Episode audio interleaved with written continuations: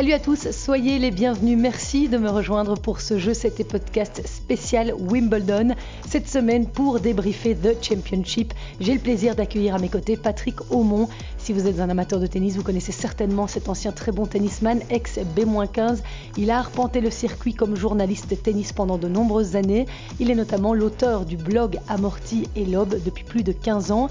Il a aussi signé deux ouvrages sur Justine Hénin en 2003 et en 2008 lorsqu'elle trônait au sommet du tennis mondial. Bonjour Patrick. Bonjour, bonjour à tous. Alors avec toi, nous allons revenir sur les faits marquants de ce troisième euh, grand chelem de la saison qui a vu triompher Novak Djokovic pour la quatrième année consécutive.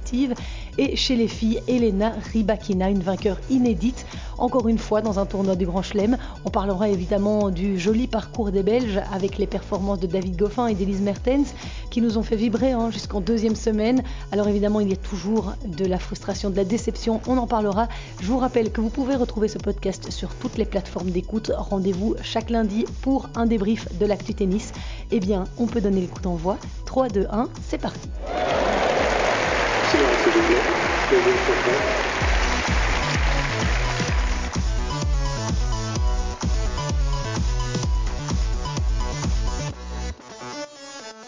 Alors Patrick, merci d'avoir euh, accepté mon invitation. Je suis dans ta ville, à Binche. Euh, toi qui as suivi pendant de très longues années euh, le circuit, est-ce que tu as déjà été à Wimbledon? J'ai eu la chance d'aller une dizaine de fois à Wimbledon pour travailler. Euh, j'y suis retourné depuis que je n'écris plus pour un quotidien. J'y suis retourné deux ou trois fois avec ma famille. J'y ai amené mon épouse, j'y ai amené mes enfants, les, les, enfants de mon épouse, parce que c'est pour moi, c'est vraiment, même quand on n'aime pas le tennis, c'est autre chose que Roland Garros. À Roland Garros, on y va pour le tennis. À Wimbledon, on y va pour une atmosphère particulière. On rentre dans le temple euh, du tennis, on est à Londres, on vit vraiment les choses comme euh, il y a 100, 150 ans, j'imagine. Je ne suis pas aussi vieux que ça, mais donc c'est tout à fait différent. Je n'emmènerai pas quelqu'un qui n'aime pas le tennis à Roland Garros. Par contre, à Wimbledon, ça vaut la peine parce que, un, il y a de la place, il y a un esprit, il y a une ambiance, il y a moyen de boire un petit verre, il y a des jazz bands. Donc oui, j'y ai été et j'y retourne dès que je peux. Alors évidemment, cette année, ça avait une saveur un peu particulière puisqu'on le sait, euh, d'abord les Russes et les Biélorusses étaient interdits de tournois. Euh, L'ATP et la WTA ont décidé euh, qu'aucun point ne serait distribué. Est-ce que ça change la notoriété du titre qu'ils ont gagné? Est-ce que pour toi, ça avait la même saveur malgré tout Alors, j'ai écrit avant euh, le tournoi que c'était la plus grande exhibition de l'histoire du tennis, euh, puisqu'on sait bien qu'une exhibition, c'est un tournoi qui donne de l'argent, mais qui ne donne pas de points ATP. On en a connu en, Belgique. Hein. Le CC d'Anvers euh, était la plus grande exhibition à, l'époque. Elle distribuait un million euh, de dollars, ce qui était gigantesque, puisque la même année, quand le CC donnait un million de dollars, Wimbledon, pour toutes les catégories, en donnait 800 000. Bon, c'est pour vous dire. Donc, moins de saveur au titre, non. Euh, mais d'après tout ce que j'ai lu et tout ce que j'ai vu, il y avait quand même pour les joueurs, on va dire, du, euh, ventre mou du classement, moins de pression, puisque fatalement, ils ne jouaient que pour l'argent, entre guillemets. Il euh, n'y avait pas de risque de perdre des points, puisqu'ils les avaient déjà perdus avant le tournoi, puisque l'ATP et la WTA ont pris cette décision ridicule de, sanctionner en fait les gens qui ont bien joué l'année dernière à Wimbledon, en ne leur laissant aucune possibilité de défendre leurs points. Alors, je vais pas, on va pas faire de la politique ici à Christelle, mais le tennis mondial de depuis quelques années, euh, prend vraiment des décisions débiles et nuit terriblement à l'image du tennis parce que je vais parler de la Lever Cup, je vais parler de la réforme de la Coupe Davis, je vais parler de ce qui vient de se passer à, Wimbledon. Comment est-ce possible qu'un sport aussi important que le tennis ne parvienne pas à parler d'une seule voix? Euh, Je trouve ça très dommageable. Par contre, le titre de Djokovic et le titre de, de Rybakina, évidemment, pour eux deux, ça a la même saveur qu'un titre euh, normal. Quoi, pour toi, il manque d'une structure sur les règles à appliquer en commun sur les deux circuits? Il n'y a pas de concertation, il n'y a pas de voie commune. Pourquoi? Parce qu'il y a énormément d'argent donc il y a tous ceux qui font la Lever Cup, il y a ceux qui ont racheté, des footballeurs qui ont racheté la Coupe Davis, il y a la TP, il y a la WTA, il y a l'ITF.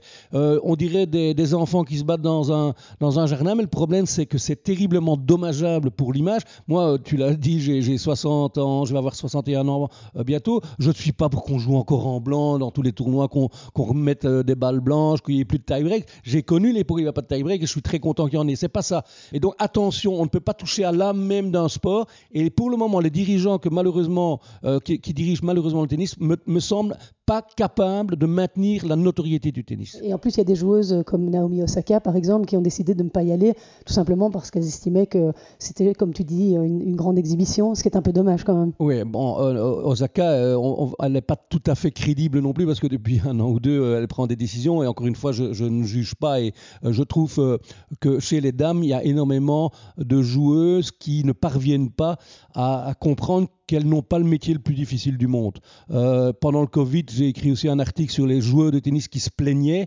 Euh, je suis désolé, mais se plaindre d'aise, je ne dis pas que parce qu'on est riche, on ne, peut pas avoir une dépression, mais un peu de décence. Euh, quand on va à Roland Garros et que j'entends dire oh, j'avais pas envie de gagner, ben, je n'y va pas, mais il y a 60 000 euros à prendre. Et pendant ce temps-là, il y avait des gens qui, qui souffraient d'autre chose que de ne pas aller jouer au tennis. Encore une fois, je ne vais pas faire de politique, mais je trouve que même les joueurs et les joueuses, depuis quelques mois, euh, ont des, attitudes qui nuisent encore. C'est pour ça que j'aime beaucoup un Nadal qui, lui, il souffre, mais il ferme sa gueule, excuse-moi, hein, Christelle, il ferme sa gueule, il y va et il montre que c'est pas le métier le plus compliqué du monde. Euh, alors, on va pas parler des 300e mondiaux, ceux-là, ils ont un métier difficile, mais ceux qu'on voit dans les grands chelems, juste messieurs et mesdames, un peu de décence. Justement, revenons à nos moutons et à notre euh, tournoi du grand chelem Wimbledon. Est-ce que tu as eu l'occasion de, de, suivre un petit peu ces les, rencontres. Comment tu suis généralement un grand chelem? Alors, euh, j'ai la chance ou, la malchance, dirais euh, mes proches, d'être abonné à peu près à toutes les plateformes légales euh, qui, offrent le tennis. Donc, j'ai Eurosport Player qui me permet de voir tous les matchs de, Wimbledon et des grands chelems. J'ai aussi l'application Tennis TV pour les, tournois de la de l'ATP et je suis abonné à, à, quelques chaînes de télévision. Donc, hier, pour la petite anecdote, j'ai regardé la finale sur mon GSM en attendant Stromae aux Ardentes. D'accord, tu étais aux Ardentes. Oui. c'était bien le concert? C'était très très bien, un peu tard, mais c'était très bien. Il y a beaucoup de choses à dire hein, sur cette quinzaine euh, sur gazon. Évidemment, on va pas pouvoir tout évoquer. On va euh, se pencher sur les faits euh, qui ont été marquants. avant de, regarder un petit peu de plus près le tableau féminin, dans ce tournoi, dans cette quinzaine, est-ce que tu aurais envie d'épingler un fait marquant durant ce tournoi londonien?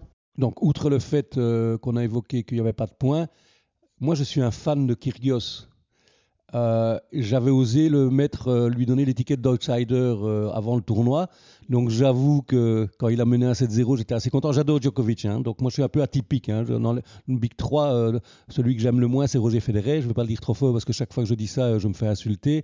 Mais donc Kyrgios, pour moi, et je l'ai écrit le matin de la finale, est sur un match ou sur un set probablement le meilleur joueur du monde il est juste sidérant parce que il a une faconde, il a une manière d'aborder le jeu qu'on n'a plus vu à mon avis depuis McEnroe, peut-être depuis Miloslav Mechir pour ceux qui, s'en souviennent. Et donc il est capable de tout faire. Évidemment, mentalement, c'est pas le plus fort. On l'a encore vu hier, mais sur un set, il peut montrer qu'il domine tout le monde. Et donc, pour moi, le fait marquant, c'est ce gamin, parce que c'est un gamin, certains le disent que c'est un voyou, on, en revient, on y reviendra peut-être tout à l'heure, c'est sans doute un voyou, mais il y en a eu tellement dans le monde du tennis. Donc pour moi, le fait majeur, c'est ça. Et l'autre fait majeur côté féminin, c'est qu'il n'y a aucune femme qui, depuis des années, parvient à gagner et puis à, montrer qu'elle est capable, comme l'ont fait Nain, comme l'ont fait les Williams, les Graff, etc., à maintenir le cap. Elle craque intellectuellement et mentalement après euh, avoir reçu la pression. Et Anne Jabber aurait toujours dû gagner cette finale. Elle a mené un set et puis elle a, elle a commencé à gommerger. Alors justement, euh, ce tableau féminin avec euh, cette vainqueur inédite, Elena Rybakina. Je ne suis pas sûre que si on va ici à Binge dans la rue et qu'on pose la question euh, aux gens si est-ce qu'ils connaissent euh, cette joueuse kazakh, euh, pas sûr qu'ils répondent par la positive, sauf pour, évidemment les passionnés de tennis. Donc elle a, elle a 23 ans, elle, elle a battu la numéro 2 mondiale en finale Hans Jabber, 3-6, 6-2, 6-2. Alors d'abord, sa victoire fait un peu du bruit en Angleterre, puisque comme vous le savez, les joueurs russes et belarusses, on l'a dit tout à l'heure, ont été bannis du tournoi. Or, euh, elle est née en Russie, elle a été naturalisée euh, kazakh il y a 4 ans. Elle a d'ailleurs commencé le tennis dans les clubs de la capitale russe et euh, elle a même été entraînée par l'un des pionniers mhm. de la discipline en URSS, Andrei Chesnokov, que tu as certainement dû connaître. J'ai interviewé, qui était un joueur d'échecs en fait sur le, terrain. Il a joué à, l'ECC d'Anvers et j'ai eu la grande chance de l'interviewer parce que intellectuellement c'était quand même un des joueurs les plus malins que j'ai eu l'occasion de voir. mais voilà.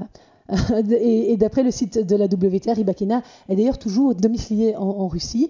Donc voilà, il y a des gens qui ont un petit peu crié gare par rapport à, ça. Merveilleux pied de nez, hein, Christelle. Merveilleux pied de nez. Ça prouve bien la débilité des décisions et des dirigeants de Wimbledon et de l'ATP et de la WTA, parce qu'ils n'avaient jamais imaginé qu'une Russe, et John McEnroe l'a dit d'ailleurs, elle est russe, et, elle n'en peut rien, et évidemment qu'elle avait le droit de jouer, comme aurait dû pouvoir jouer tous les joueurs. Et cette victoire, c'est un magnifique pied né. J'ai pris mon pied, j'étais pour Hans Jabber parce que j'adore son jeu, mais j'ai pris mon pied parce que je me suis dit, quel gif, bien fait pour eux et, cette Elena Rybakina, elle n'était pas vouée à faire du tennis au départ. Elle, voulait être gymnaste, elle voulait être patineuse. Elle avait des grandes qualités euh, pour euh, ça, mais elle a abandonné parce qu'elle était trop grande, 1m84. Alors par contre, pour le tennis, ça, ça marche bien. Elle claque des aces à tour de bras. Elle, a mis près de 40 aces en 6 matchs durant cette quinzaine. Et ce qui est encore plus impressionnant, c'est qu'avant cette victoire à Wimbledon, elle ne comptait qu'une seule petite victoire sur gazon. Donc voilà, comme, comme tu l'as dit, Victoire totalement inattendue. Elle a battu Hans Jabber, qu'on aurait tous aimé euh, voir gagner. Enfin, moi, je suis aussi une très grande fan d'Hans Jabber, que c'est rare de voir des joueuses aussi atypiques euh, que, que, cette Tunisienne. Et puis en plus, au-delà de ça, elle est un symbole. Euh, elle est la première joueuse du continent africain à se hisser en finale d'un grand chelem depuis euh, le début de l'ère Open. Elle a un jeu extraordinaire, un toucher de balle que c'est beau à voir. On aurait aimé la voir triompher pour, pour toutes ces raisons. Oui, d'une part parce qu'elle avait complètement foiré son, Roland Garros et elle avait eu une réaction qui avait été mise en, évidence par Justine Henin quand elle a dit c'est pas normal qu'on me fasse jouer aussitôt. Justine a dit quand tu es dans un grand chelem, tu joues quand on te dit de jouer. J'adore un jabber. Hier, avant-hier, plus de samedi, j'ai regardé toute la finale. Là, j'étais pas aux Ardents, j'étais dans mon divan. Euh, j'ai pas compris. Elle a une main extraordinaire, mais tactiquement, qu'est-ce qu'elle a été mauvaise? Elle a pris toutes les mauvaises décisions. Elle a très bien joué le premier set et après, il y avait un lob à faire, elle fait pas le lob, elle fait une amortie euh, que Ribakina va chercher. Quand il y a une amortie à faire, elle fait un, mauvais choix. Et donc, elle a effectivement une main extraordinaire. Ça ne suffit pas d'avoir une main extraordinaire, il faut encore utiliser sa main à bon escient. Et samedi, elle n'y est pas parvenue.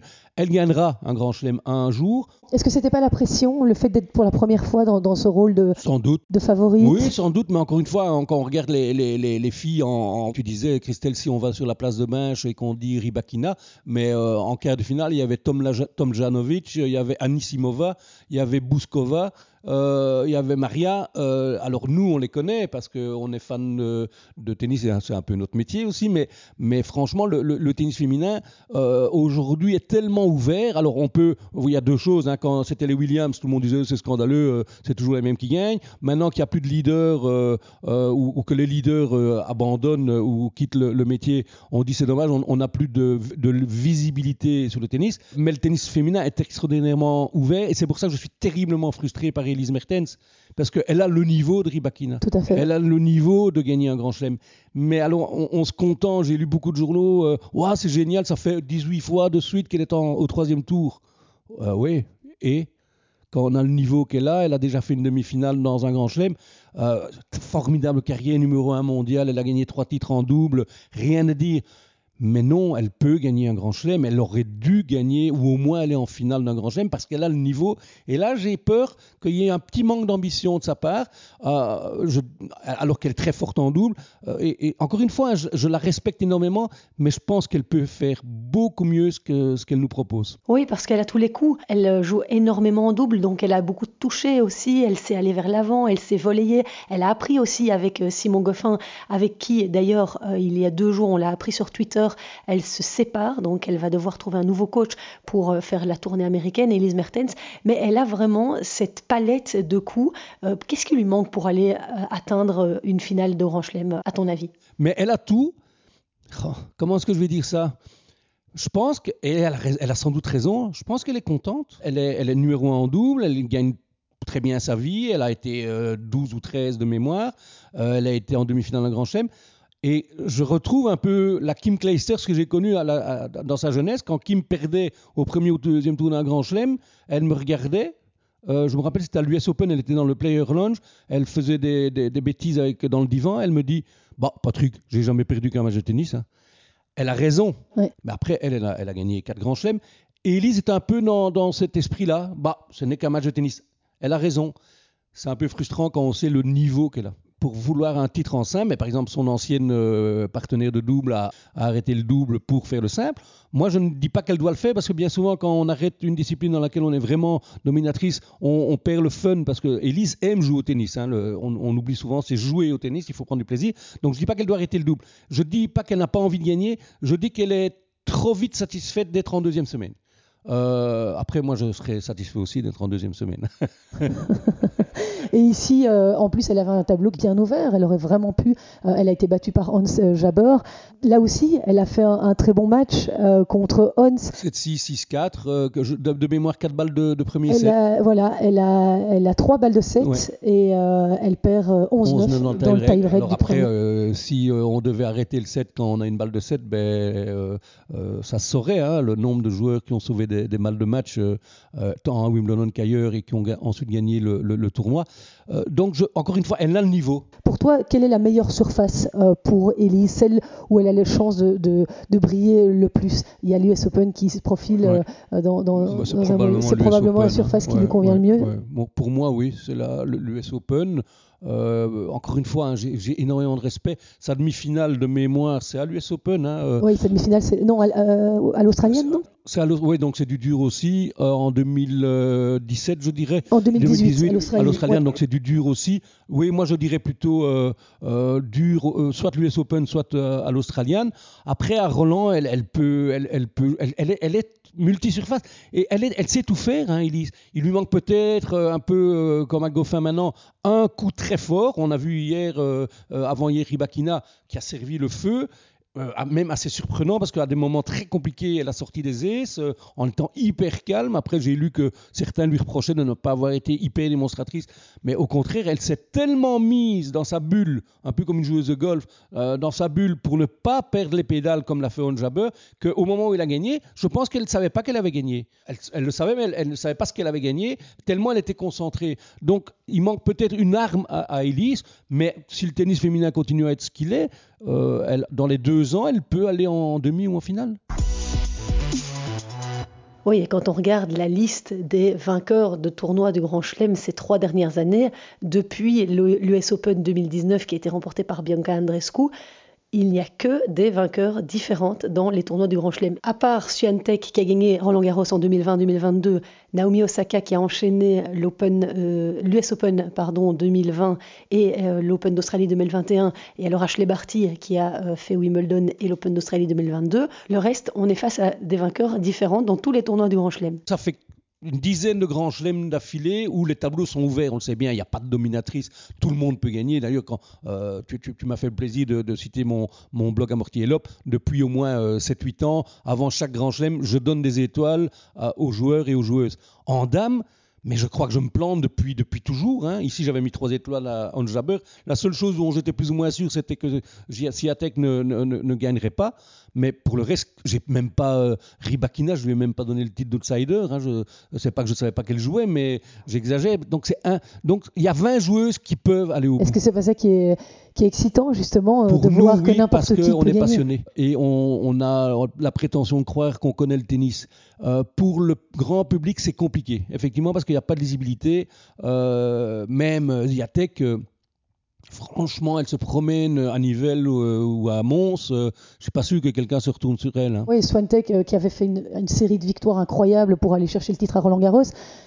Tu disais que tu l'avais pas mis dans ton dans ton non. tes favorites. Pourquoi? Parce non, que sur je n'avais pas donné trois étoiles. Je lui avais donné deux étoiles. Donc j'avais donné trois étoiles à Jabber parce que je trouvais que son jeu sur le gazon pouvait le, euh, la, mener loin et parce qu'à un moment donné, ben, à un moment donné, c'est normal de perdre.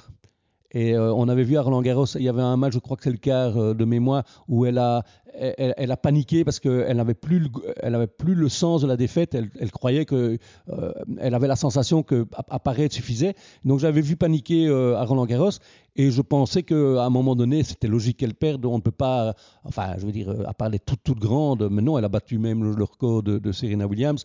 Donc voilà, après, c'est une extraordinaire joueuse mais ça manque un petit peu de rivalité hein, quand même. Il y avait Osaka qui avait quand même une belle, une belle image, qui avait des valeurs, qui euh, était assez charismatique. Elle, euh, bon, elle, elle, est, complètement out euh, depuis, depuis un an, elle, est vraiment pas bien. Mais tu penses que Swiatek peut pas endosser ce rôle parce que depuis Ashley Barty, je ne vois pas très bien qui d'autre pourrait. Alors mentalement, elle, elle a l'air de rester dans le coup. Euh, contrairement à ses prédécesseuses, je vais dire comme ça, euh, à la place du numéro 1 mondial. Donc, ouais, je pense qu'elle va, elle va progresser parce qu'elle a, elle a tout ce qu'il faut pour, euh, pour progresser. Mais encore une fois, il faut, il faut des grandes rivalités pour, euh, pour que le tennis, euh, on parle de tennis, euh, quand il y avait Vénus et Serena, on en parlait énormément. Puis Justine est arrivée avec son jeu particulier, elle a réussi à contrer. Avant, on va parler des, grandes rivalités Navratilova, Graf, Ingis, Graf. Il y a eu des grandes rivalités, ne parlons pas des rivalités messieurs, on les connaît suffisamment. Et donc, il manque quelqu'un asiatique pour, pour. Elle sera peut-être un jabber, peut-être, parce qu'elle elle a tout, elles sont complémentaires en plus, donc ça peut donner des très très bons matchs. Mais un joueur tennis qui est tout seul au monde, euh, euh, tout le monde s'en fout parce que ouais, gagne tout le temps. Et en plus, franchement, enfin, j'ai vu, j'ai vu tout le tournoi euh, féminin à Roland Garros. Quand j'ai vu le niveau, et je suis pas, je ne compare jamais les deux. Hein, attention, je parle du niveau de jeu entre les femmes il y a rarement eu des, grands moments comme il y a eu même au premier tour, au deuxième tour chez les messieurs à Roland Garros. Euh, et encore une fois, euh, Christelle, je ne compare pas hein, parce que c'est le seul sport où on dit oh, les filles jouent moins bien. Non, elles jouent pas moins bien, elles jouent différemment. Mais en 100 mètres, la fille, euh, la meilleure du monde, elle court une seconde moins vite et personne ne dit rien, moins vite que le meilleur homme. Mais je trouve qu'il manque un petit peu de rivalité et d'agression entre les filles. Et, donc le, tennis féminin perd un peu de son intérêt, je trouve, pour le moment. Oui, tu évoquais justement Ribakina et son manque euh, d'émotion euh, sur le terrain. C'est vrai qu'on a l'impression qu'elle avait gagné un premier tour euh, dans n'importe quel tournoi quand on l'a vu gagner. Après, en conférence de presse, elle a un petit peu craqué quand on lui a demandé est-ce que ses parents seraient fiers d'elle. voilà, là, elle a craqué. Bon, on, a senti un peu toute l'émotion. J'ai vu sur, sur Twitter les, les, victoires de Rotlever, hein, qui est le, seul, le dernier homme à avoir fait un grand chelem, un vrai. Et quand il a gagné trois, les trois premiers grands chelems de 69, euh, euh, c'est comme s'il avait été acheté du beurre. Hein. Donc euh, après, chacun fait comme il, l'entend. Mais elle, je crois que c'est vraiment tellement elle était concentrée. Toi qui joues au tennis, tu as été négative et, et, tu sais bien que même en interclub, si on commence à avoir la chair de poule trop tôt, on fait une double faute. Ah, moi, j'en fais 25 par match, donc s'explique. Ah, et donc, elle, elle a, elle, a, réussi, ce qui est rare pour une femme. Encore une fois, c'est pas une critique, c'est un fait. C'est rare pour une femme, elle a tenu le coup mental beaucoup plus fort que, que Jabber euh, samedi. Donc chapeau, et c'est normal qu'elle ait mis une heure ou deux à comprendre la, portée de, sa victoire. Alors il y avait quelques belles histoires hein, dans ce tableau. Tout à l'heure, tu as évoqué les quarts de finalistes, mais il y a euh, l'histoire de cette Tatiana Maria euh, qui est extraordinaire. c'est une, c'est une maman de deux enfants. Tatiana Maria, elle, a, elle a 34 ans et elle s'est hissée en demi-finale, battue par Hans Jabber, sa grande pote d'ailleurs. Hans Jabber racontait qu'elles étaient, elles étaient grandes amies en dehors du terrain, qu'elles faisaient des barbecues ensemble. Être maman comme ça sur le circuit, c'est bah, qui me l'a fait euh, à l'époque. Hein, on se souvient quand elle a soulevé le trophée hein, à son retour, avec Jada dans ses mhm. bras. Euh, mais c'est possible et c'est encourageant aussi de montrer ça, de montrer qu'on peut jouer au tennis jusque tard et que les mamans, les jeunes mamans comme euh, Wickmayer l'a fait cette année, un an après avoir accouché, que c'est possible. C'est possible et on ne le voit pas uniquement en tennis. Il y a beaucoup de sports où il y a, des mamans, il y a, une, 20 ans, c'était presque inconcevable d'avoir une deuxième carrière après avoir euh, donné la vie à, un ou plusieurs enfants. Ici, on, démontre que, le tennis, euh, qu'être enceinte, c'est pas une maladie. Hein. Toi, tu as trois enfants, tu le sais, mais on a parfois tendance à dire ah, elle, est maman, donc elle n'est plus compétitive. On, a vu que c'était pas vrai. On a vu Yanina, la grande surprise à Roland Garros, elle a fait un, excellent tournoi. Et donc, euh, euh, bravo, euh, bravo à, toutes ces mamans qui, qui démontrent que qu'il y a une vie après, après la naissance. Et cette Tatiana Maria, mm. elle est coachée par un Français et elle a battu, elle a fait vraiment un beau tournoi, elle a battu Maria Sakkari, Mm Yelena Ostapenko en huitième de finale après avoir sauvé deux balles de match. Ça m'a un peu énervé, c'est euh, parce que j'avais donné euh, beaucoup de crédit à Ostapenko, donc euh, j'aurais préféré qu'elle gagne, mais bon voilà. Non, non, c'est une belle histoire. t'aimes bien, les, aimes bien les mauvais caractères. J'aime bien les mauvais caractères, mais j'en avais un très très mauvais sur le terrain. Ah, voilà. Mes parents s'en souviennent. Parce que Ostapenko, dans le genre... J'aime bien les caractères. c'est ça. c'est pour ça que j'aime bien Kyrgios, que j'aime bien Fonini, que j'aime bien euh, les bad boys parce que il donne comme j'adorais Malice qui était soi-disant un bad boy alors c'était un gars charmant sur le terrain il perdait un peu les pédales de temps en temps mais il a quand même fait demi-finale à Wimbledon en 2002 Tout à fait. Et, euh, ça nous permettra de, reparler de David tout à l'heure. Mais euh, on parlait des mamans. Le, retour de Serena Williams était aussi l'événement hein, de ce Wimbledon. Est-ce mhm. que euh, tu as vu son match? Est-ce que ça t'a déçu de, voir qu'elle n'a pas été capable de passer un tour? Bon, cette Harmonitane était assez étonnante. Elle a fait aussi un beau tournoi, la jeune française, mhm. avec un jeu complètement improbable. Est-ce que elle, c'était pas encore son moment, Serena? Est-ce que tu l'as trouvée affûtée? Elle est pas affûtée, mais quel combat. Hein. Elle va quand même euh, de, mémoire au tie-break du dernier. Euh, moi, j'ai une, affection très particulière pour les, pour les Williams. Je suis triste que Serena ne parvienne pas à marquer son 24e Grand Chelem. Si tu me laisses deux minutes, j'explique pourquoi. Je t'en prie, tu as tout le temps que tu veux. Tout le monde m'ennuie depuis des années en essayant de dire qui est le plus grand joueur de tous les temps. Euh, alors on donne l'exemple, il a gagné 20 Grands Chelems. Oui.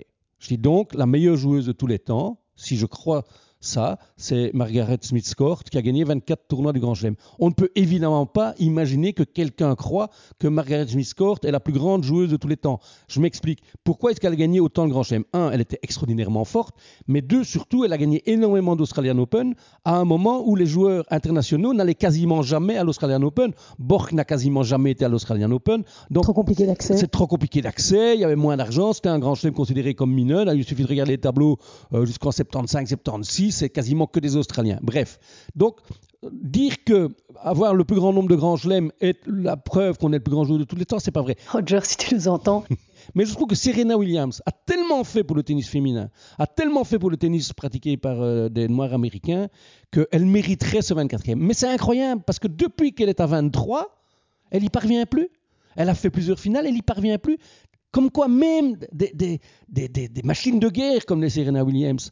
On a vu Djokovic l'année dernière, qu'est-ce qu'il a fait? Il craque complètement quand Il craque en, demi, en demi-finale aux Jeux Olympiques. Il est parti pour faire comme Steffi Graf un, grand chelem doré, ça va gagner les quatre grands chelems et les Jeux Olympiques. Il perd en demi-finale euh, des Jeux, mais il se dit je vais quand même faire le grand chelem à l'US Open. Il perd à l'US Open il fait euh, un, peu l'idiot à l'Australian Open. On, on voit que c'est des machines de guerre qui sont quand même friables. Et donc Serena Williams, je pense que je ne pense pas qu'elle va gagner encore un grand chelem. Mais je trouve qu'elle le mériterait d'arriver à, 24. Mais à mon avis, elle n'y arrivera pas. Pourtant, quand on voit le niveau de jeu, justement, tu en parlais tout à l'heure, quand on voit le niveau de jeu, pour peu qu'elle se retrouve un petit peu de sa superbe, bon, ok, elle, a, elle est âgée, elle a 40 ans, euh, mais... J'y crois pas. Je l'espère, mais je n'y crois plus c'est un peu trop tard. Tout comme je ne croyais pas du tout au deuxième retour de Kim Clijsters. Je n'ai jamais compris pourquoi elle est revenue. Et euh, Il y a eu le Covid. Il y a eu le COVID. non, ça n'aurait rien, pour moi, ça n'aurait rien changé. Mais bon, bref, Serena, j'y crois plus. Par contre, j'aimerais bien la voir jouer en double encore une fois ou deux avec sa sœur. Oui, parce que là aussi, ils peuvent aller chercher quelque ah chose. Oui, ça. Il y a eu euh, Simona Alep euh, qui euh, mm. a été battue bah, par cette Ribakina en, demi-finale 6-3, 6-3. En plus, ça aussi, c'était une grosse surprise parce que Enfin, moi, j'adore Simona Alep, j'adore ce petit mm. bout de femme. Peut-être la fragilité mentale, de nouveau. Est-ce que c'est pas ça qui, qui est son, son, problème majeur à Simona Parce qu'elle était lauréate du tournoi en 2019, donc elle aurait pu aller le chercher elle aussi. Elle était aussi non, dans, les favorites, en tout cas dans les outsiders. Mais vous savez, le tennis, enfin, c'est pas à toi que je dois le dire. Euh, les gens qui regardent les matchs de tennis ne comprennent pas. C'est comme les, gens qui regardent un footballeur tirer un penalty. Et disent comment est-ce possible à leur niveau de rater un penalty? Mais s'il ne devait pas le rater, pourquoi est-ce qu'il devrait le tirer S'il y a penalty, qu'on donne le goal? Une balle de match, c'est terrible à jouer. Euh, maintenir son niveau, euh, c'est incroyablement difficile. Nadal dit tous les ans, celui qui ne progresse pas régresse. Et donc même Nadal, qui est quand même pas mauvais, euh, continue à progresser dans tous les aspects de son jeu. Et donc mentalement, c'est un des sports, un des rares sports où on est seul, mais face à quelqu'un. Donc oui, c'est mental. Le tennis est un sport mental. Pour moi, les 500 premiers hommes sont capables sur un match de battre tout le monde, mais pas sur une saison. En femmes, les 200 premières sont capables, ce qui n'était pas le cas il y a, a 15-20 ans, les 200, 150 ou 200 premières sont capables sur un match de battre tout le monde. Après, il faut répéter les exploits. Et donc, c'est un des sports les plus compliqués parce que c'est un jeu d'échecs. Il y a une pression incroyable. Il y a beaucoup d'argent. Hein. On, dit toujours, oui, euh, oui, on ne sait pas combien ils gagnent, mais eux, ils savent. Je ne parle pas, euh, Nadal, il, ne compte plus. Mais pour une joueuse comme Tan ou comme euh, même pour Ribakina, aller prendre 2 millions d'euros, ça change sa vie. On a vu à Roland Garros la jeune Française, enfin la, la, Française de 26 ans, qui a dit, parce qu'elle était au troisième tour, je vais enfin pouvoir avoir un coach, parce que 80 ou 100 000 euros, on peut, ça change la vie. Et donc, toutes ces pressions fait que oui, et en dame, encore une fois, euh, c'est pas une critique, c'est un fait. En dame, ça se voit beaucoup plus. Mais on a vu des hommes craquer complètement. Hein. Euh, Dimitrov, Bagoffin au Masters 2017. Euh, et depuis, plus rien. Enfin, plus rien. Il est toujours top 100. Mais même chez les hommes, il y a ça. Mais en dame, ça se voit plus fréquemment et plus régulièrement. Mais même les hommes ont des, ont des crises existentielles terribles parce que euh, monter sur un terrain, même le premier tour, on croit que. Mais toi qui joues, moi j'ai joué euh, au premier tour, mais si tu joues contre un C15, quand tu es B-15, ben, le gars il a envie de gagner. quoi. Et il suffit que tu sois un peu moins bien, euh, ça part mal, tu fais trois doubles faux et tu es, mené 3-3-1, 4-1. Et donc, il, tous les matchs se jouent, hein, les, tous les matchs que Nadal joue, il les on lui donne pas, hein, il doit aller les chercher. Et donc c'est vraiment un sport extraordinaire. C'est pour ça que moi je reste passionné parce que c'est vraiment c'est un combat de boxe euh, jumelé à un, jeu d'échecs. Est-ce que c'est pas l'occasion de rappeler à quel point on a eu de la chance inouïe d'avoir ces deux immenses championnes, Justine et Kim? Elles ont vraiment, elles sont, maintenues au, sommet du tennis mondial. C'est quand même exceptionnel. C'est pas exceptionnel, c'est juste euh, pas possible qu'on ait eu ça. Euh, dans, 20, dans 20 ans, quand on dira ça, on dira mais non, vous exagérez, c'est juste pas possible. Si tu compares à d'autres euh, pays, euh, on a été meilleur que les États-Unis pendant un certain temps, enfin en tout cas quand les, Williams étaient un peu moins, moins fortes. c'est exceptionnel, mais si tu permets, oui, Kim et Justine, c'est l'aboutissement de 25 ans. Hein. Euh, et ici, on est sorti euh, d'une boucle, d'un cycle, mais ça a commencé avec Wasserman euh, de, Wasserman de Vries dans les années 80, Daufren Voigt, puis on a eu toute la saga Appelmans, mon ami, puis on a eu les De Wulf, les Van Erck, les Van Hout, les, les Gossens, les Van Gars. On avait jusqu'à 9 joueurs dans les tournois du Grand Chelem. Et puis, il y a eu les deux phénomènes, une, une, Wallonne, une Flamande, ça c'était encore, encore mieux. Euh, et, donc, oui, ça n'arrivera plus jamais, vraisemblablement, mais comme on a dit que ça n'arriverait plus jamais après Sampras, que quelqu'un gagne 14 tournois du Grand Chelem, et ils sont trois à en avoir 20, 21 et 22. Donc, ça n'arrivera plus jamais, sauf si.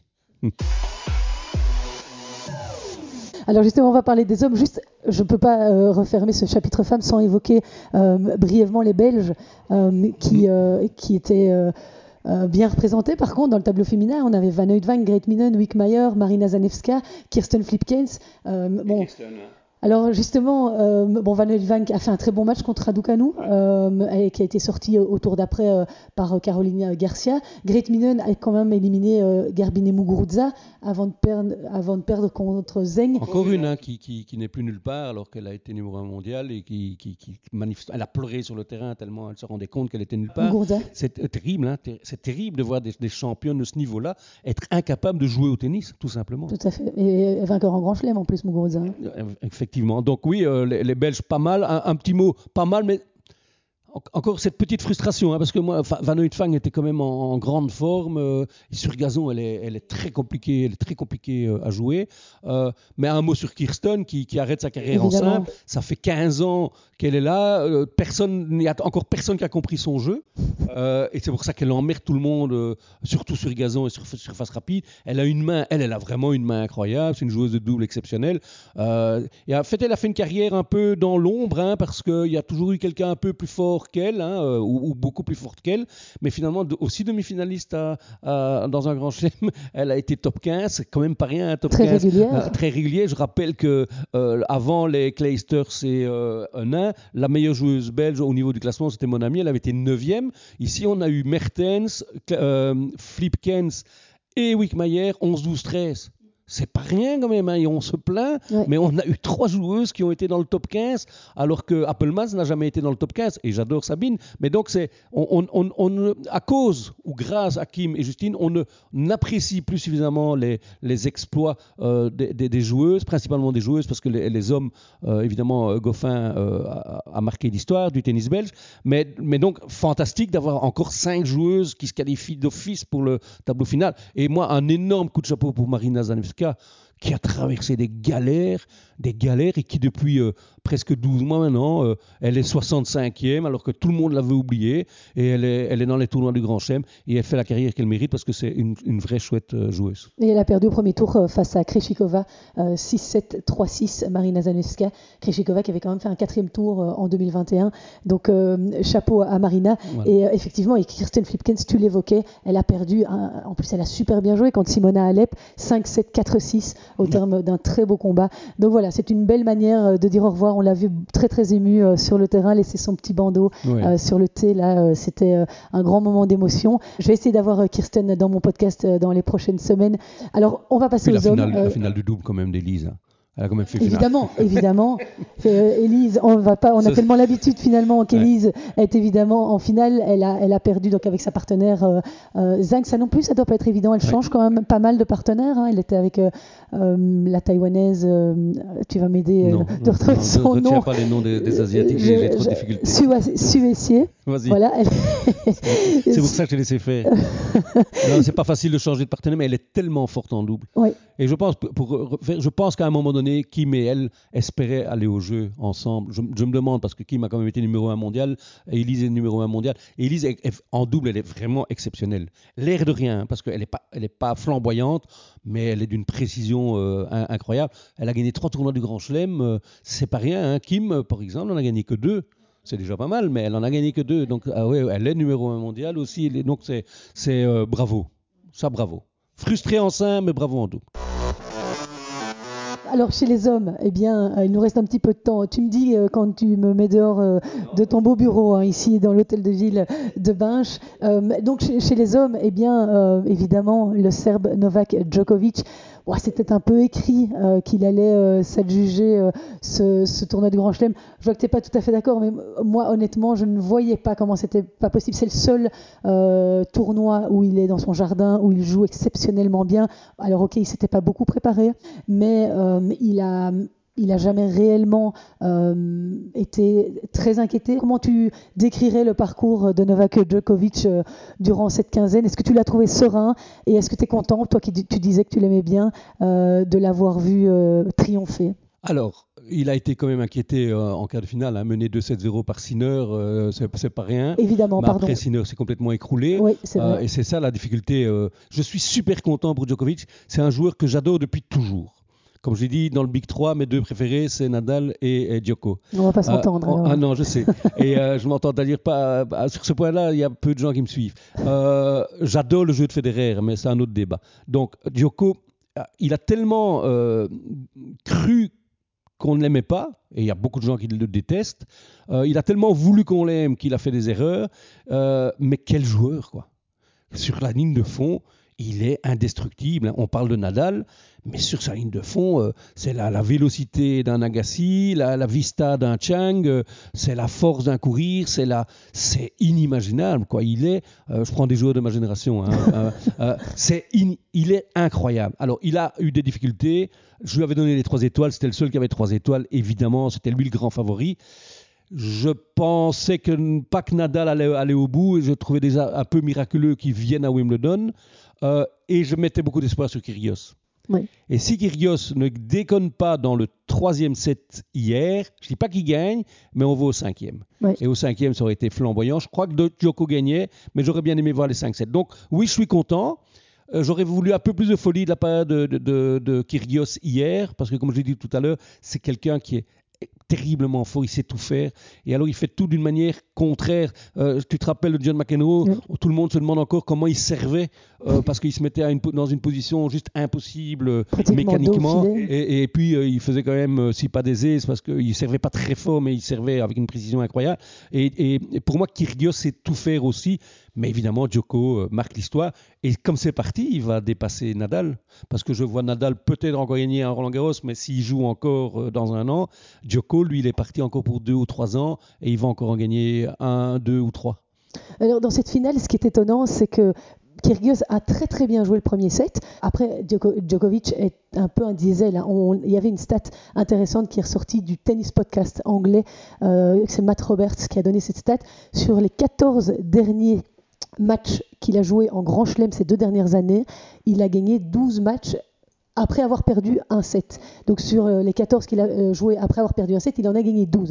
Donc il a vraiment cette faculté de se dire bon, je perds le premier, c'est pas grave. Il était mauvais hein. hier euh, premier set, il était mauvais, il a raté des choses. D'ailleurs contre Sinner aussi, il était Sinner était très bon, mais il, Djoko était mauvais, très fébrile en début de match. Mais après l'expérience fait que évidemment lui, il a gagné tellement de, tournois que au moment où l'autre craque un peu, il se dit oula, je suis en train de mener contre Djoko, qu'est-ce qui se passe? Ben Justine, on ne va pas rappeler le nombre de fois que Justine aurait dû perdre des matchs qu'elle a gagnés parce que, un, elle était meilleure quand elle était menée, et l'autre se disait, je vais quand même pas battre Justine Henin, c'est pas normal. Et ici, quand on joue Djoko et qu'on mène 2-7-0 ou 1-7-0, on se dit mais c'est pas possible, je ne peux quand même pas battre ce monstre et donc la vapeur s'inverse. Mais, donc je suis très content pour Djoko, je suis très content que Kyrgios était en, finale, je suis triste de ne pas avoir vu euh, contre Nadal en demi parce que ça aurait donné un, chouette spectacle et ou sinon euh, euh, un bon tournoi de David Goffin. Oui, alors ça, on, y revient tout de suite, mais d'abord, Kyrgios, je voudrais quand même savoir, parce que les avis sont très partagés sur ce joueur, quel gâchis quand même. Euh, là, il a encore, il a encore dit euh, à la fin de son match, quand il était interviewé euh, par Shoemaker, elle lui demandait est-ce que ça t'a donné faim de, venir gagner un autre trophée et de, peut-être t'adjuger un grand chelem?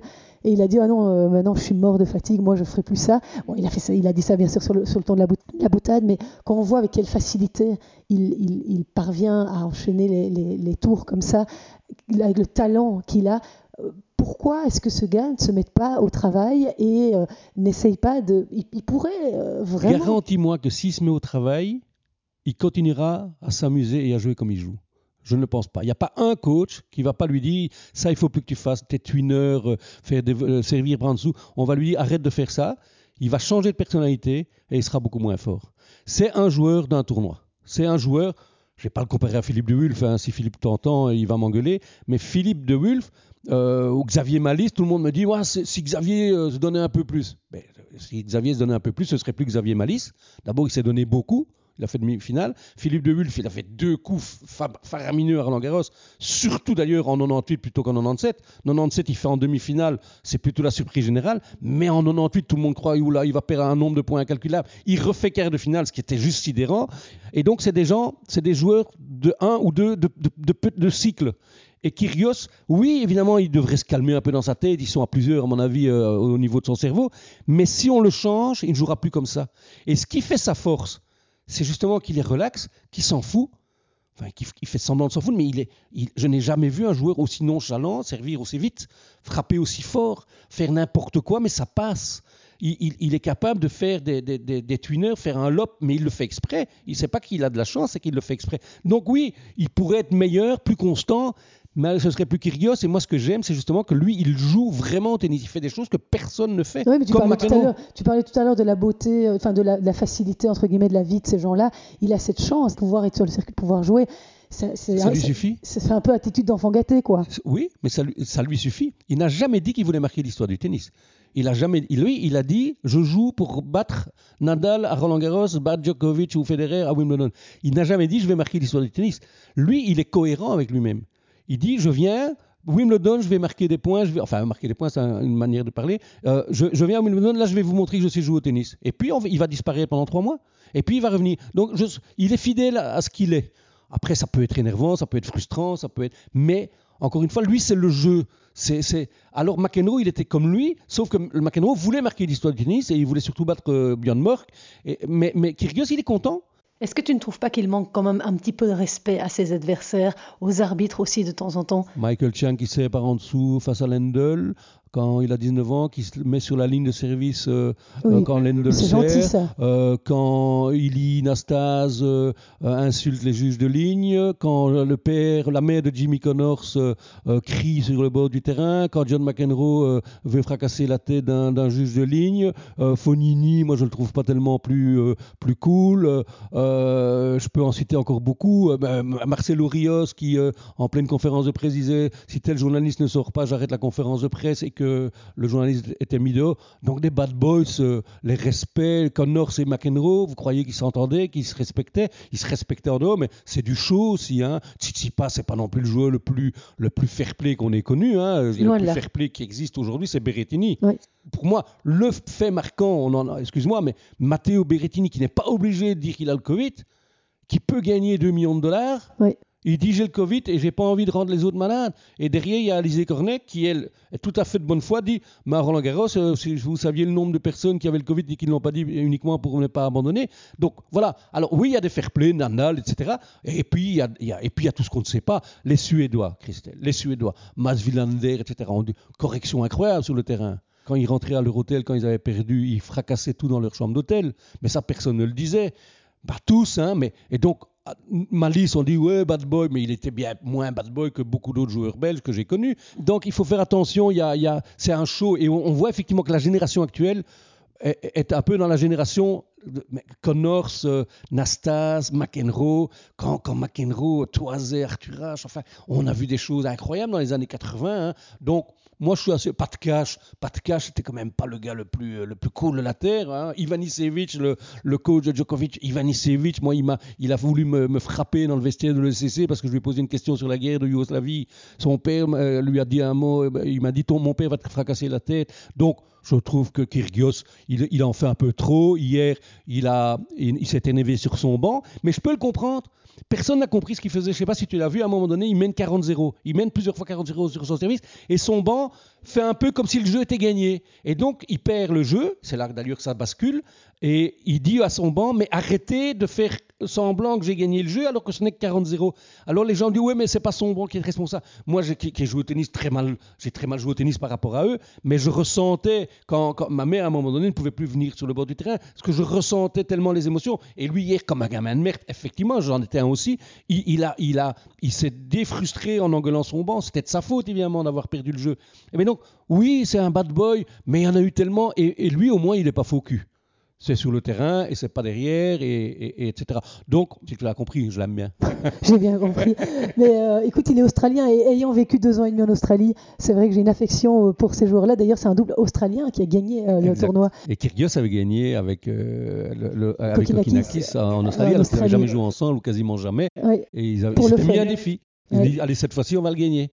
Et comme il est probablement le meilleur sur un match, il s'est dit, là, on va le gagner, il l'a gagné il est incroyable. Et le fait qu'il n'ait pas gagné ce trophée, c'est peut-être ça qui va nous permettre de le revoir, parce qu'il aura peut-être envie de venir le chercher. Tandis que s'il avait gagné. Ah, il aurait peut-être arrêté. Il aurait dit bon, maintenant j'ai ce qu'il faut. Il a quand même déjà abandonné euh, avant une demi-finale d'un tournoi parce qu'il allait à l'anniversaire d'un ami en jet privé. Donc lui, il, il, fait, voilà, c'est pas respectueux effectivement, mais il suit sa ligne de conduite. Moi, j'ai une vie, je gagne beaucoup d'argent, je fais ce que je veux et je vous emmerde. À l'opposé de ça, on a Raphaël Nadal qui, lui, euh, a malheureusement, on n'a pas vu cette demi-finale qu'on attendait tous hein, entre Kyrgios mm. et, Nadal. Euh, il a été phénoménal. Euh, enfin, contre Taylor Fritz, il, avait déjà cette blessure, 7 mm au niveau des abdominaux.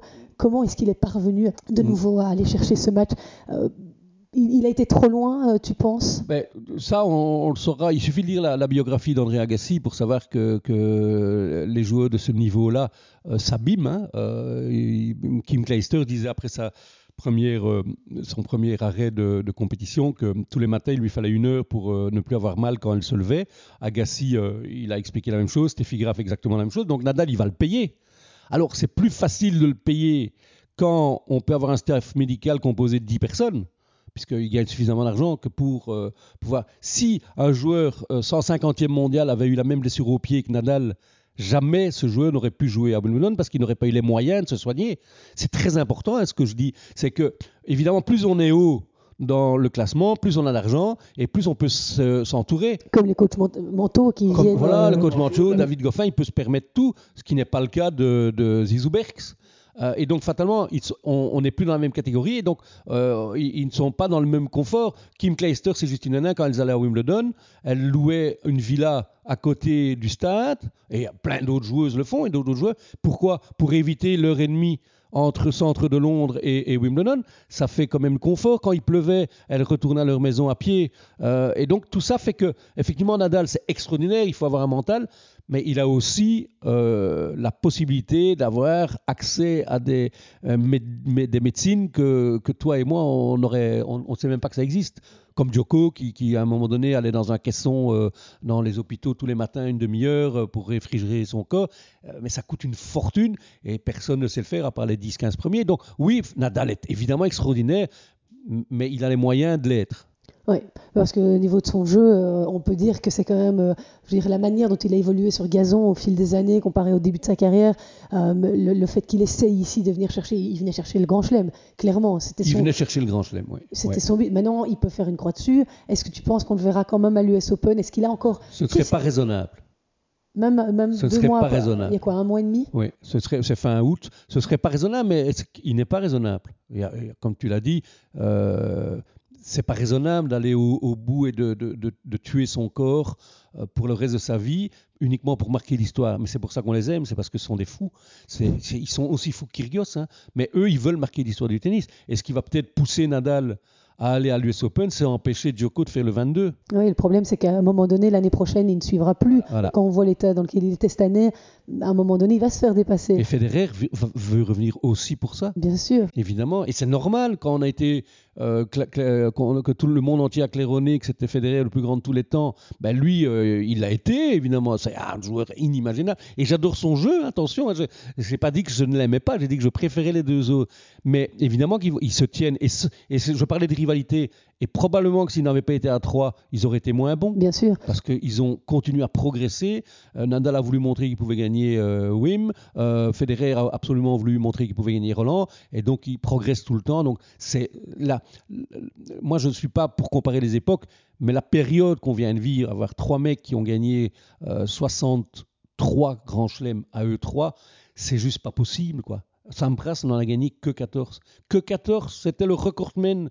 Et tout le monde disait, personne n'y arrivera jamais. Enfin, quand Bourg en a gagné autant, euh, tout le monde disait, il n'y arrivera pas. Et puis, et puis il, y a toujours, il y a toujours meilleur. Et inutile de te demander si tu penses que Roger pourrait revenir en 2023 Je pense qu'il va revenir. Je ne pense pas que ce sera pour les bonnes raisons. Ouais, ce sera pour faire une tournée d'adieu Je pense qu'il va revenir, il va jouer en, Suisse, il va, il, va jouer la Lever Cup. Mm. Enfin, franchement, euh, si je devais terminer ma carrière, je ne jouerais pas la Lever Cup, je jouerais Wimbledon. Mais bref. Euh, il a dit qu'il voulait dire au revoir à Wimbledon. J'aimerais bien qu'il vienne, mais j'ai peur que, que ce soit l'année de trop. Et Dieu sait qu'il ne le mérite pas. Pourtant, il est en train de se préparer, euh, on l'a vu, hein, euh, lors de la célébration des 100 ans du mmh. cours central, il était bien affûté. Hein. Ah oui, mais non, mais encore une fois, on va encore dire que je le déteste. Je l'adore, mais je pense que malheureusement, il est, son corps. il a arrêté. Hein.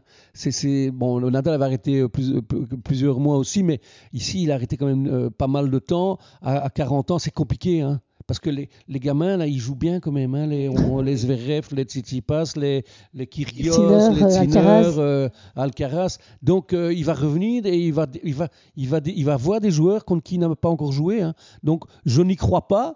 Mais comme pour Serena, mais s'il gagnait encore un Wimbledon, je lui dirais merveilleux, mais arrête. Comme ça, tu termines sur une victoire. Et j'aurais préféré franchement que Nadal arrête après Roland Garros.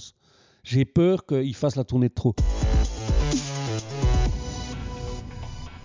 Ça nous mène évidemment à, David Goffin, hein, tu voulais l'évoquer, on l'a laissé pour la fin. Euh, David qui, euh, mm. moi je te le disais euh, hors antenne, qui a fait un, très beau tournoi. Enfin moi, voir David Goffin en quart de finale d'un tournoi du Grand Chelem, c'était son quatrième quart. pour moi, c'était énorme, surtout après les, galères qu'il vient de traverser, les mois difficiles qu'il a, qu'il a connus. Mm. Maintenant, quel regret on peut avoir face à Cameron Norrie? Il avait tout en main. Euh, il, était, euh, il menait euh, largement, il mène 6-3, 4-3, break d'avance. Bon, après, Cameron Norrie est un top 10. C'est quelqu'un qui joue extrêmement bien. mais il aurait pu se qualifier pour son premier, sa première demi-finale d'un tournoi du Grand Chelem. Donc, bon, est-ce qu'on peut dire que c'est David qui a laissé passer? Effectivement, quand on mène un set et un break, euh, ben, on a tendance à croire que le match est, plié. Mais non, il faut encore aller gagner, euh, confirmer le deuxième. Cameron Norrie est un gars, euh, qui, on a l'impression qu'il ne sait pas jouer au tennis parce qu'il a, il a une, technique particulière, mais il rate très peu et c'est un coriace. Donc moi, je trouve que c'est un bon Wimbledon. Mais il y a une frustration, et David l'a dit d'ailleurs. Jouer Cameron Norrie en cas de finale d'un tournoi du Grand Chelem, il y a pire. Hein. Euh, on évite les, ténors, on évite les grosses têtes de série. Et donc, David sait que c'est rare de pouvoir jouer un joueur comme Nori en quart de finale. D'habitude, c'est Nadal, c'est Federer, c'est Oui, je te coupe une seconde. Il y avait quand même euh, il y avait Bautista Agut qui n'était pas là, Félix Auger-Aliassime qui avait été éliminé, euh, Berrettini qui n'était pas là parce qu'à cause du Covid, Marine Silic. Et donc voilà, pour compléter ce que tu dis, il avait la voix savait que, mais c'est pas la première fois qu'on dit ah le tableau de David est ouvert. Mais arrêtons avec ça, parce que, comme j'ai dit tout à l'heure, les, les 100 premiers en un match, il faut les battre, c'est des tueurs, quoi. Mais effectivement, jouer Nori en quart de finale, c'est une chance. Euh, Thierry Van Klemput, qui connaît très bien David, m'a toujours, toujours dit le tennis est un sport d'opportunité. Il y en a trois ou quatre qui passent. Si on ne les prend pas à ce moment-là, ben, elles seront passées à tout jamais. Il y a des joueurs qui sont capables, mais David l'était. Hein, David, il est Lucky Loser à Roland Garros. Hein, il est tiré au sort pour rentrer dans le tableau final. Il fait huitième euh, son premier Roland Garros quand il perd contre Federer. Donc c'est une, une opportunité qui est passée, qui ne repassera pas. Euh, je ne dis pas qu'il n'ira jamais en demi-finale, je dis mais cette, opportunité-là, il l'avait. Il, perd 7-5 au cinquième, on ne peut pas dire qu'il l'a balancé, on ne peut pas, dire qu'il n'a pas bien joué. L'autre a juste été, ben, il était chez lui, il avait quelques personnes euh, derrière lui, euh, derrière lui et on ne l'avait même pas mis sur le C'est scandaleux. C'est vrai qu'ils ont joué sur le cours numéro 1. Hein. Incroyable. Il semblerait que Nori n'est pas extraordinairement apprécié du côté Grande-Bretagne, mais avoir un Anglais en quart de finale et le faire jouer et le faire jouer sur le, le, 1, c'est curieux. Mais donc, à bon Wimbledon, mais une petite déception, comme pour Elise Mertens peut mieux faire. et, David, est-ce que tu penses qu'il a retrouvé son niveau de 2017, euh, ce, niveau du, du, Masters où il a battu euh, Nadal? Il a retrouvé son niveau de 2017, mais le niveau général a augmenté. Ah oui. Et donc, c'est ça la complexité. c'est qu'il Parce que contre Tiafo, où il fait 5-7, Qu'est-ce qu'il a bien joué? Il a retrouvé son niveau, mais Tiafo n'est pas, euh, n'est pas n'est pas Nadal. Hein. En 2017, David bat Nadal et Federer. Euh, et il met euh, des claques aux Français en, finale de Coupe Davis. Donc, David, pour moi, a retrouvé son niveau de 2017, mais le niveau général a terriblement augmenté. On voit tous les gamins qui sont là, 21, euh, 22 ans. Donc David a sa place dans le top 40. Il est 36e à la race, donc le classement qui ne, qui ne court qu'à partir du 1er janvier, qui est le vrai classement représentatif de la valeur, surtout après 8 mois, après 7 mois. Euh, donc euh, David est dans les 40 premiers. Avec son niveau de 2017, il était dans les 10 premiers. Et pour moi, il est à sa place. Ça veut dire qu'il va encore gagner des tournois, ça veut dire qu'il va encore faire des grosses performances, mais revenir top 10, je n'y crois pas, parce que les places sont prises. Et encore, les, ténors sont, Federer est sorti du classement mondial euh, aujourd'hui. Incroyable. Federer n'est plus classé à l'ATP. Mais donc David joue aussi bien qu'en 2017. Mais je le répète, le niveau général a augmenté, donc ça va être très très compliqué de revenir top 10. Et si on devait euh, encore juste épingler l'un ou l'autre fait marquant de ce Wimbledon, euh, on, a, on attendait beaucoup de Carlos Alcaraz. Rien du tout, moi. C'est vrai. Mais comme j'attendais. Pourquoi? Parce qu'il est trop jeune pour. Mais comme j'attendais rien d'Alcaraz à Roland Garros, je veux dire, on, a fait d'Alcaraz un, un, nouveau Nadal, mais pas, pas Moi, encore. je trouve qu'il est exceptionnel quand même. mais quand tu vois... Dans un an, beaucoup trop tôt. Sur un match en 5-7, beaucoup trop tôt. Et en plus, on, a, j'ai vu des, collègues qui ont, dit que c'était un des favoris de Roland Garros. Mais non, jamais. C'était pas un favori de Roland Garros, un outsider de Roland Garros. Il avait, oui, il a été incroyable. Mais n'oublie, tu l'as dit toi-même. Je l'ai dit avec Federer. Quand on joue Alcaraz, mais, ben, pour la première fois, il est surprenant. Son amorti est surprenant. Mais attention parce qu'il fait Enfin, moi, je suis un, euh, mon blog s'appelle Amorti et Lobe, donc j'adore les amortis. Je dis, mais il fait quasiment tout le temps la même. Donc les gens vont commencer à lire son amorti. Il l'a fait de n'importe où aussi. Oui, et donc Alcaraz va gagner Roland Garros, mais évidemment, c'était évident que ça n'allait pas être cette année. Et à Wimbledon, son jeu n'est pas encore fait pour Wimbledon. Il est quand même le seul à avoir réussi à battre Djokovic et Nadal sur terre battue. Oui. Euh, en 2-7. À 19 ans, en 2-7. Non, mais c'est un, un futur énorme. Hein. Mm, mm. S'il tient le coup, euh, on a dit ça de Tim, on a dit ça de Zverev, on a dit ça de Tsitsipas. Hein. J'attends toujours qu'il gagne un grand chelem. Oui, enfin, pour moi, il est quand même d'un autre niveau. C'est vrai que la relève se fait attendre, ça on en parle suffisamment tant que les trois autres sont là. Mais Alcaraz est probablement sur Terre, en tout cas celui qui devrait. Mais comment est-ce qu'on sait me dire aujourd'hui qu'il va tenir le choc mentalement? Moi, je l'ai vu, euh, sa défaite à Roland, elle est quand même fort dans, due à la nervosité, ce qui est logique à son âge. Et donc, je dis oui, Alcaraz, s'il tient le choc, mais il, ce sera un énorme joueur. Ici, euh, Carlos Alcaraz, il a perdu en huitième de finale euh, face à Yannick mm. Sinner en 4-7. Hein. Yannick Sinner qui est aussi, euh, John McEnroe l'a dit l'année passée ou il y a deux ans, il sera numéro un mondial. Tu es du même avis? Je, je n'ai aussi, si John le dit, c'est qu'il a raison, mais oui, il a tout pour mais ils sont plusieurs à, la vouloir cette place. Hein. N'oublions quand même pas Medvedev. Hein. Je dis c'est pas parce qu'il ne jouait pas à Wimbledon qu'il joue plus au tennis. C'est quand même pas mauvais. Zverev, s'il s'il se blesse pas à Roland, qu'est-ce qu'il aurait fait? Donc il va revenir normalement à l'US Open. donc la, la, place numéro un mondial, on va voir, hein, attendons un peu. Euh, moi, qui m'a beaucoup plus égaré, que que j'avoue que je Christian connaissais. Garin. oui, euh, Ga- ouais, on dit le Chilien. Oui, excuse-moi, Que- depuis que ouais, je joue au paddle. euh, mais euh, Garin, euh, j'avoue que je, je le connaissais évidemment de nom, mais je l'ai vu jouer, il a l'air de rien comme ça, et euh, quelle efficacité. Euh, et Fritz, hein, bah, Fritz, j'avoue que j'ai eu peur parce que j'avais oublié de le mettre dans mes outsiders, mais ça, ça reste un, un joueur américain, hein, donc c'est- ils ont du mal, hein, ils sont très bons. C'est un peu comme Tiafo, ils sont très bons, mais ils, ils confirment peu. hein. On peut, on peut pas dire que le tennis américain, euh, il soit euh, flamboyant euh, au niveau masculin depuis. Mais C'est- très fort. C'est vrai que Taylor Fritz, très fort, il a quand même gagné à Miami. Oui, oui, oui, mais c'est très fort. Mais moi, je parle de grand chelem. euh, c'est des gens qui pourraient gagner un grand chelem, mais, mais pour le moment, ils l'ont pas fait. Quoi. Ouais, tant que les autres sont là, ils n'y arrivent pas. Tant que les autres, et, et après, euh, qui, va, qui va prendre le relais, j'en- sais rien. C'est tellement. Alors, tout moi, ça m'a énervé euh, sur la- la- la- le pré Roland Garros avec Alcaraz. Quelle pression on a mis sur ce gamin. Quoi. Enfin, même Nadal a dit à un moment donné mais arrêtez de le comparer à Nadal. Je dis il n'a encore rien gagné. Quoi. Il est, il est Enfin non, rien gagné en grand chelem. Mais, mais voilà. Donc, il y a beaucoup de jeunes de moins de 23 ans qui sont très, très, très, très forts. Ouais. Et il y en a un dont dont on n'a pas parlé et que moi j'aime particulièrement, c'est Zizou. Premier euh, tableau final euh, de sa carrière, de sa jeune carrière. Lui aussi, quel beau joueur. Il a, de la, il a du charisme, il a de la personnalité, il est chouette, il est belge. Euh, il a perdu son premier tour contre Jack Draper, euh, 3-7 assez serré. Qu'est-ce que tu penses de, de ce, de ce joueur, Zizou, qui a déjà performé hein, à l'Open d'Anvers notamment, on l'a vu l'année passée? Ce sera un bon joueur s'il parvient à s'extirper du circuit challenger. Zizou a besoin de défis, il a besoin de public et il a besoin d'adrénaline. Mais il a été à Wimbledon un peu par hasard parce qu'il a reçu une wildcard parce qu'il avait gagné un très beau challenger la semaine précédente. Moi, j'ai déjà vu jouer Zizou plusieurs fois. Effectivement, quand il a du public, il joue d'une manière flamboyante, mais malheureusement, bien trop souvent, quand il va en, en challenger où il y a 12 personnes euh, sur le terrain, il ne joue pas de la même manière.